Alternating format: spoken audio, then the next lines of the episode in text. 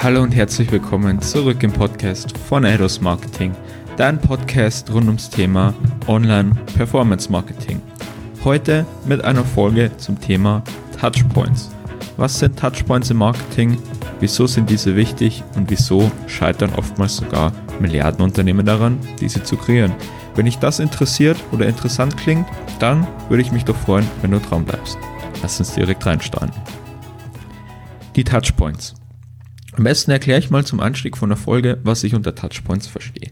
Es gibt ursprünglich die sogenannte goldene 7-Kontakte-Regel, die jetzt mittlerweile auch schon fast jeder kennt oder einige Jahre alt ist. Und zwar besagt diese Regel, du brauchst im Kaufprozess des Kunden sieben Kontakte mit ihm, um jemanden, der total wildfremd ist, der noch keinen Kontakt zu dir, zu deinem Unternehmen, zu deiner Dienstleistung hatte, in einen Kunden zu verwandeln.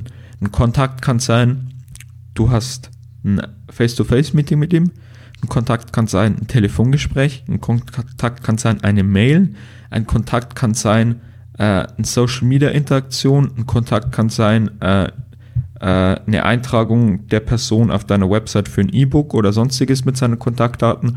Ein Kontakt kann sein, du sponserst ein Live-Event und der sieht dort deine Werbebanner. Einfach alles, wo ein potenzieller Konsument, Kunde mit deiner Marke, mit deiner Firma in Kontakt kommt. Und das Ganze ist sehr interessant. Wie bin ich drauf gekommen?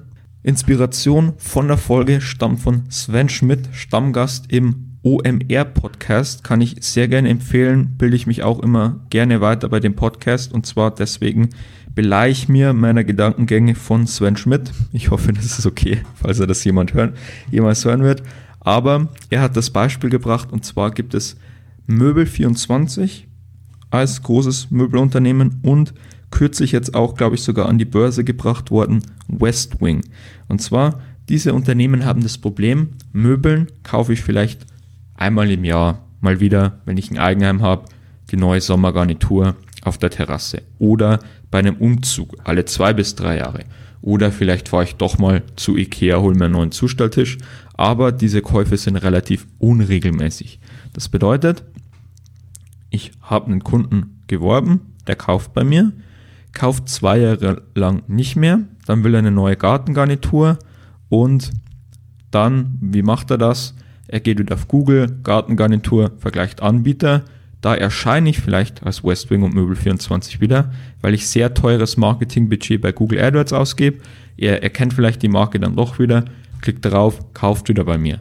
Eigentlich okay. Das Problem ist, da er dann nicht direkt zu mir gekommen ist, sondern den Umweg über die Google-Suche gemacht hat, damit ich dort erscheine als Unternehmen, muss ich wieder Geld für Google Werbeanzeige ausgeben. Das heißt, meine komplette Gross Margin gebe ich an Google ab. Fertig. Ganz einfach. Ich gebe meine komplette Marge ab an Google, da ich nicht top of the funnel bin. Als anderer Gegensatz, Amazon hat es eben geschafft, habe ich auch schon in den letzten Folgen angesprochen, diese Top of the Funnel Awareness. Und zwar, Amazon hat es geschafft, früher war es so, ich suche ein Produkt, google das, sehe den ersten Amazon-Link dazu, klick drauf. Jetzt gehen die Kunden direkt zu Amazon. Das Kauferlebnis startet nicht mehr bei Google, sondern direkt bei Amazon und ich kaufe. Das heißt, Amazon behält sich diese Marge für sich. Ja, wie kann man es jetzt eben schaffen, Top of the Funnel zu werden? Indem man ganz einfach mehr Touchpoints generiert. Ein gutes Beispiel sind wieder, ich beleihe mir wieder das Beispiel von Sven Schmidt, die Delivery Services wie Delivery Hero und solche Sachen.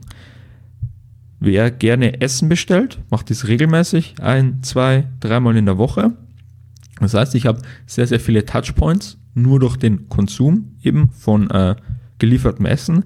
Zum anderen aber durch Apps, die solche Lieferunternehmen ähm, ja, haben, ist es viel, viel leichter, eine Touchpoint zu kreieren. Generell muss ich eine Touchpoint ja immer kreieren, indem ich mir Aufmerksamkeit in Form von Werbefläche, sei es Google, Facebook, Amazon, Live-Event-Sponsorings, kaufe. Wenn sich jemand aber jetzt eine App runterlädt auf seinem Handy und der hat die auf der ersten oder zweiten Seite, dann habe ich, dann kann ich diesen Touchpoint selber kreieren, dann gehört der mir, dann bekomme ich den automatisch, immer wenn die Leute in die App reingehen. Deswegen sind Apps auch so beliebt. Ein anderes Beispiel, Amazon hat Same-Day Delivery, Amazon Prime und so eingeführt, um die Touchpoints, um die Frequenz mit dem Kunden zu erhöhen. Zalando macht gerade einen ähnlichen Versuch und bietet jetzt immer und mehr sogenannte Fast Fashion an, die eben öfter gekauft wird, um die Anzahlung der Bestellungen drastisch zu erhöhen und somit die Touchpoints mit den Kunden, damit der Kunde beim nächsten Mal, wenn er sich für sein Festival oder irgendwie äh, die neuesten Sneaker für den Sommer bestellt, nicht mehr auf Google, danach googelt, äh, dann auf Zalando geht und das dann kauft, sondern direkt auf zalando.de und das Ganze kauft. Wie das Ganze da ausgeht, weiß ich noch nicht, aber es auf jeden Fall auch geht in dieselbe Richtung. Top of the Funnel zu werden und nicht mehr die Marge an Google abzugeben. Das Ganze funktioniert Red Bull hat es vorgemacht, auch in Anführungszeichen im Offline-Geschäft. Das heißt, Red Bull hat es immer relativ schlau gemacht, äh, die Sportevents, die Trendsportarten, die sie gesponsert haben, alles komplett mit Red Bull zu machen, die junge Zielgruppe abzubilden und Red Bull, wenn ich dann in den Supermarkt rein bin, hatte immer diesen Touchpoint. Ich kenne die von allen gesponserten Sportevents. Ich hole mir einen Red Bull. Die haben sich so die Touchpoints geholt.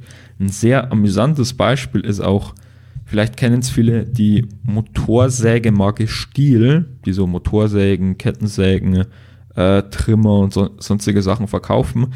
Und zwar gab es früher, vielleicht bei der Generation, ich sag mal so 30 bis 50, noch ganz bekannt, die Stielkalender. Dort wurden einfach regelmäßig Models mit den Produkten sehr leicht bekleidet abgefilmt und jeder, ich weiß noch von mir, jeder Schrauber, jeder Hobbyschrauber in seiner Werkstatt hatte immer den Kalender. Das heißt, ich habe jeden einzelnen Tag durch diesen Kalender eine Touchpoint mit der Firma und wenn ich dann was kaufe, dann gehe ich logischerweise zu Stil in meiner Suche und suche dort nach Produkten, anstatt mir überhaupt andere Konkurrenzprodukte anzusehen.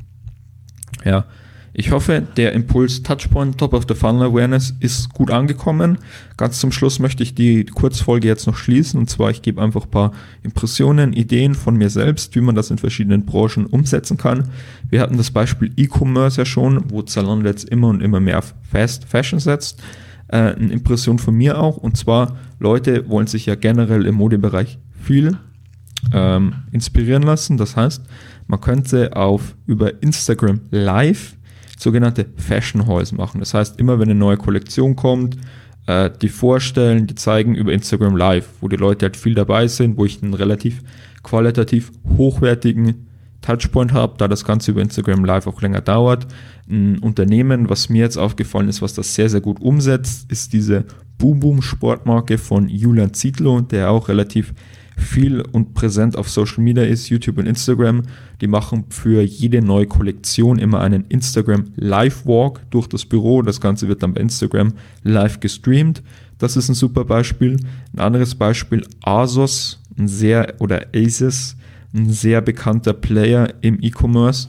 Die bieten für die Festivalsaisons immer sehr ausgefallene, neue, frische Sachen an. Das heißt, da haben die immer relativ viele neue Sachen. Leute kommen drauf, Leute haben Touchpoints, spezielle Kollektionen für Sommerfestivals, für die Festivalsaison oder YouTube ist ja auch sehr, sehr groß im Fashion-Bereich, dass man da quasi verschiedene YouTuber sich Kampagnen macht und verschiedene YouTuber sponsert, ausstattet und mit denen Projekte umsetzt. Bisschen jetzt in der B2B-Schiene, wie kann es da aussehen? Beispielsweise Makler, sagen wir mal Immobilienmakler, und zwar du kannst über E-Mail-Newsletter quartalsweise Marktreports rausgeben. Oder was sogar noch besser ist, du kannst vielleicht regelmäßig auf deinem Social Media 3D-Aufnahmen von Baustellenaufnahmen, Objekten und so zeigen. Ähm, wer es nicht gehört hat, ich war letztes Mal zu Gast beim Podcast von Coole Bude. Einfach hier auf iTunes oder wo immer auch suchen. Coole Bude findet man auch online. Und zwar da haben mir die Kollegen erzählt, Sie haben da so ein kleines Tool, so ein Aufnahmetool, das nimmst du 10 Minuten mit über die Baustelle, erstellt dir super 3D-Bilder und die Interaktion auf Social Media war damit super so das doppelte, dreifache, was sie auf sonstige Posts haben, weil die Leute sich das gerne ansehen. Das heißt, du hast dann wieder einen Touchpoint, du bietest spannende Wohnungsaufnahmen, Leute konsumieren das, auch wenn sie vielleicht noch gar nichts kaufen wollen, aber du hast einen Touchpoint, das kam von dir, die Leute nehmen dich wahr. Und das qualitativ, der qualitativ hochwertigste Touchpoint, der mir da einfällt, sind Wohnungsbesichtigungen und Führungen einfach zu filmen und online zu stellen.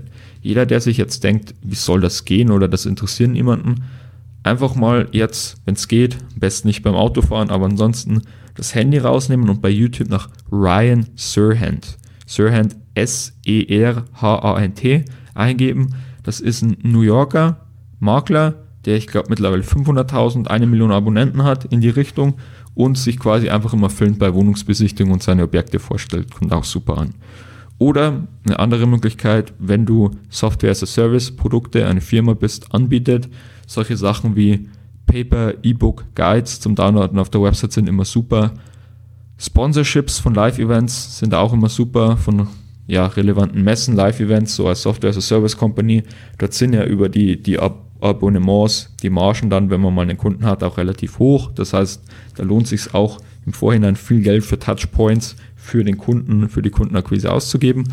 Oder ein sehr mutiges, ein sehr mutiger Approach, es vielleicht viele aus Konzernpolitik nicht machen dürfen, wollen, sollen. Aber was auch, was mir jetzt beispielsweise, es ist ja so, das Internet wird immer persönlicher und vor allem die junge Generation setzt immer mehr. Man kauft ja immer noch von Mensch zu Mensch, auch wenn ich jetzt bei einer B2B-Firma kaufe. Und ich dachte mir jetzt spontan, es wäre doch super lustig, Memes. Memes kennt jeder, so lustige Bildchen mit Überunterschrift zu einem bestimmten Ereignis, dass die einfach für Leute in der Branche, die dort arbeiten, Memes machen. Zum Beispiel, ich bin jetzt eine, gehen wir wieder weg von Software as a Service, ich bin jetzt irgendwie eine professionelle Dienstleistung, die eine Software anbietet für äh, Finanzanalysten und dort eben die Börsenpreise, die ganzen, ganzen News, die ganzen Kennzahlen von Unternehmen konsolidiert. Und dann über mein Social Media oder so gebe ich immer so Memes raus, so ganz witzig, so nach dem Motto, äh, wenn du mal wieder auf den Bitcoin-Preis schaust und oder sonstige Sachen und dazu eben ein lustiges Bild. Äh, Wolf of Wall Street Analogien äh, gibt es da auch auf den Meme-Bereich, wenn ich da vielleicht ab und zu ein paar lustige Memes einschreue. Und das denke ich ist ganz witzig, kreiert Aufmerksamkeit. Sowas ist auch gern, was Kollegen sich gegenseitig immer gerne per WhatsApp zuschicken, sich ge gerne kommentieren, verlinken gegenseitig. Man muss es eben nur auf der Schiene halten, dass es immer noch professionell bleibt, dass man nicht nur wahrgenommen wird durch die lustigen Memes, sondern auch durch ein gutes Produkt dahinter, das ein bisschen einschreut, um Touchpoints zu kreieren. Und dann wäre das auch eine super Idee. Ja, bin ich mal gespannt, ob ich das in Zukunft vielleicht sehe. Ansonsten wünsche ich jedem wieder ein schönes Wochenende, da ich denke, der Podcast kommt am Samstag und dann hören wir uns wieder nächste Woche. Dein Daniel von Eidos Marketing.